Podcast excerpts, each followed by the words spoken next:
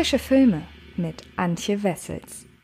Hallo liebe Fritz und herzlich willkommen zu einer neuen Ausgabe des Frische Filme Podcasts. In dieser Folge möchte ich über eine Heimkino-Veröffentlichung sprechen, die einigen von euch vielleicht dadurch bekannt sein könnte, dass der Film in diesem Jahr auf dem Fantasy Filmfest lief und dort für geteiltes Feedback sorgte und das auch in diesem Fall bei mir tut. Und ähm, ich möchte euch gerne erzählen, weshalb ich mit Archive, so heißt der Film, denn so meine Schwierigkeiten habe. Aber dafür müsst ihr natürlich erst einmal wissen, worum es geht. Denn wir haben das Jahr 2038. In einer abgelegenen Forschungseinrichtung werkelt der wortkarge George Almore, gespielt von Theo James, heimlich an einem lebensechten menschenähnlichen Androiden.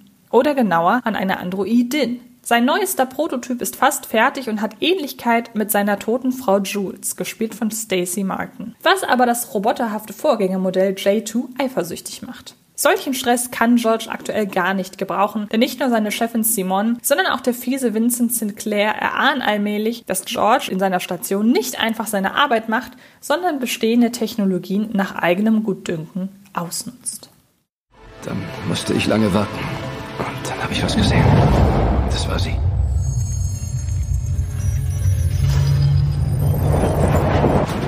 Wir hatten Besuch von der Archive Company. Offenbar denken sie, deine Roboter könnten auf ihrer Archive-Technologie basieren. Wir sind berechtigt zu agieren und das auch mit Gewalt, wenn nötig. Ich bin Risikobewerter und Sie sind ein Risiko.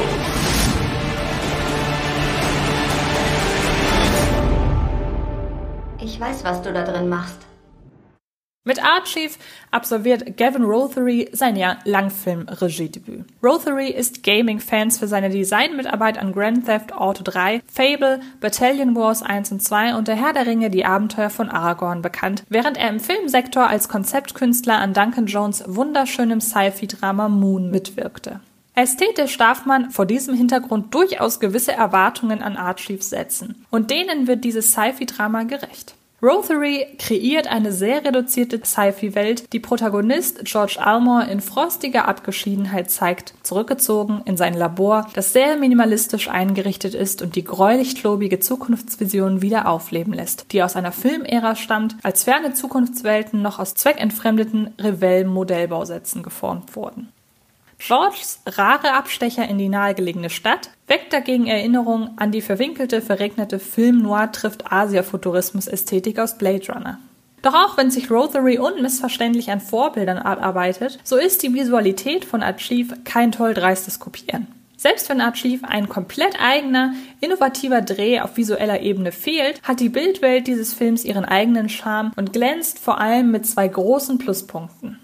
Da wäre die greifbare Haptik dessen, wie Georges Arbeitsumfeld umgesetzt wird, seien es die tapsig klobigen Roboter oder das Effekt-Make-up, das sein neuestes Experiment zum Leben erweckt. Und dann wäre da Rotherys distanzierte, unaufgeregte Inszenierung. Der Regisseur und sein Kameramann Laurie Rose lassen das Publikum das Geschehen aus mittlerer Ferne miterleben, drücken die Einsamkeit und innere Leere Georges durch große, karge Freiräume aus und erzeugen so eine frostige, nicht aber entrückte Grundatmosphäre, in der Achieve für weite Strecken der Erzählung schwelgt. Dadurch, dass sich Rotherys Inszenierung zunächst nicht völlig von George löst und die Szenen öfters in Augenblicken der Nachdenklichkeit auf ihm und seinen Roboterfreundinnen bzw. seiner neuesten Androiden verweilen, wird der erzählerische Schwachpunkt eingangs auf den Aspekt der Empathie gelenkt. Obwohl auf Skriptebene früh klargemacht wird, dass Georges Experimente im Verschneiten nirgendwo widerrechtlich sind, sind ihm zunächst Sympathiepunkte sicher ebenso wie seinen Schöpfungen, die im Falle der ersten beiden durch minimalistische, aber prägnante Bewegungen und im Falle von Projekt 2 und 3 zudem durch beseelte Stimmperformances an Charakter gewinnen. Diese sich an Menschen ähnlich denkende, handelnde und aussehende künstliche Intelligenz herantastende Pionierleistungen Georges werden nicht nur durch nachvollziehbare, aber nicht minder potenzielle Gefahr bedeutende Meinungsverschiedenheiten innerhalb des ungewöhnlichen Quartetts bedroht. Darüber hinaus ist die hinter seiner Einrichtung und deren Gerätschaften stehende Firma George allmählich auf der Schliche und seine eigene Motivation ist dadurch bedroht, dass eine neuartige Technologie, die ihm Kontakt zu seiner verstorbenen Frau gestattet, bald an ihre Grenzen des Machbaren stößt. Als dann auch noch durch eine Rückblende etabliert wird, wie George und seine geliebte Jules früher jeweils über solche Technologien gedacht haben, bahnt sich an, dass dieser in Budapest und Chicago gedrehte Sci-Fi-Film mit einer anderen Story ein ähnliches Dilemma zu erzählen vermag, wie einst das Chris Pratt und Jennifer Lawrence Vehicle Passengers. Nur wesentlich besser. In Passengers geht es um einen Mann, der nicht allein sein will und daher eine Frau aus dem künstlichen Schlaf weckt, damit sie ihm Gesellschaft leisten kann, selbst wenn es bedeutet, dass er ihr somit sämtliche Lebenspläne versaut. Die Hybris des Mannes, der die Frau als Objekt betrachtet, das sein Gefühlsleben zu stützen hat, ein faszinierendes, aus gesellschaftlicher Sicht leider brennendes Thema, das in früheren Passenger-Skriptentwürfen thriller-esque und ernst behandelt wurde. Das fertige Projekt ist dagegen eine Sci-Fi-Rom-Com, die sich der moralischen Implikation ihrer Story nicht bewusst ist. Achieve wiederum ist mit einer nachdenklicheren, sonoren Grundstimmung wie geschaffen dafür, die Widerhaken auszuloten, die es hat, dass Protagonist George nicht nur etwas erforscht, das wie früh etabliert nicht sein darf, sondern wie nur etwas später ausgeführt auch gar nicht sein soll.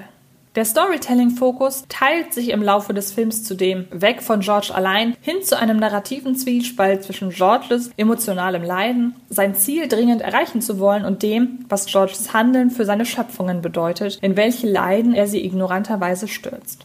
Das fügt sich formidabel mit der empathisch nachdenklichen Grundstimmung, auf die Achieve von Anfang an setzt. Theo James zurückhaltendes, für manche Filmfans womöglich auch zu stoisches Spiel lässt Raum für Projektion und oder Identifikation, während mit weiterem Filmverlauf die Roboterdame J2 und die Androidin J3 immer emotional deutlicher und nahbarer werden.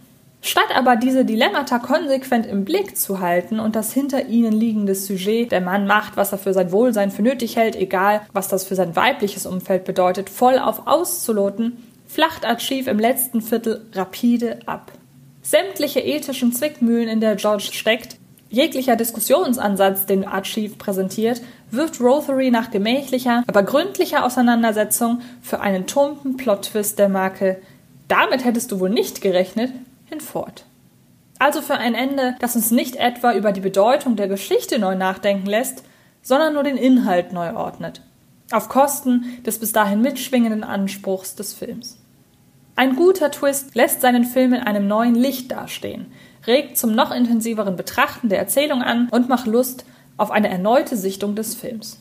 Das Ende von Achieve hingegen sorgte dagegen, zumindest in meinem Fall nur dafür, dass er den Film einfach zu den Akten legen und dort verstauben lassen will. Ich wollte es wieder gut machen. Einfach alles richtig machen. Wie war sie? Sie war perfekt. Ich möchte nach Hause. Das ist dein Zuhause. Ich beende diesen Wahnsinn mit sofortiger Wirkung. Sie wollen uns holen. Ich hatte nie eine Chance. Es ist meine Schuld. Was wollen die? Sie wollen dich.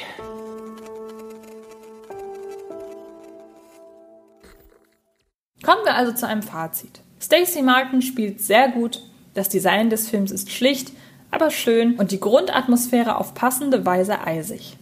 Aber ein turmbar forcierter Abschluss reißt alles ein, was Achieve zuvor intellektuell aufgebaut hat.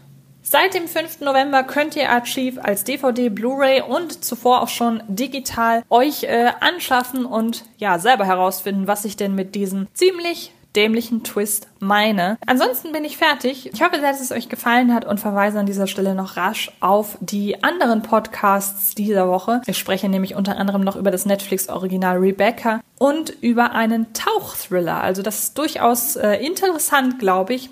Und äh, auch auf dem YouTube-Kanal von Fred Carpet findet ihr natürlich einiges ebenfalls zu aktuell, ja, neu erschienenen Streaming-Filmen oder generell einfach etwas zu Filmen, die ihr gerade gucken könnt, weil ja nun mal leider gerade die Kinos geschlossen sind und ich daher nicht über neue Kinostarts sprechen kann. Hindert mich natürlich nicht daran, trotzdem ganz viel über Filme zu quatschen und wer mir dabei zuhören oder zuschauen möchte, der hat entsprechend bei Fred Carpet die Gelegenheit dazu. So, ich hoffe, wie gesagt, es hat euch gefallen. Wir hören und sehen uns in den nächsten Tagen sicher irgendwo. Vielen Dank fürs Zuhören, viel Spaß beim Filme gucken und bis bald. Das war Film ist Liebe, der Podcast von Fred Carpet.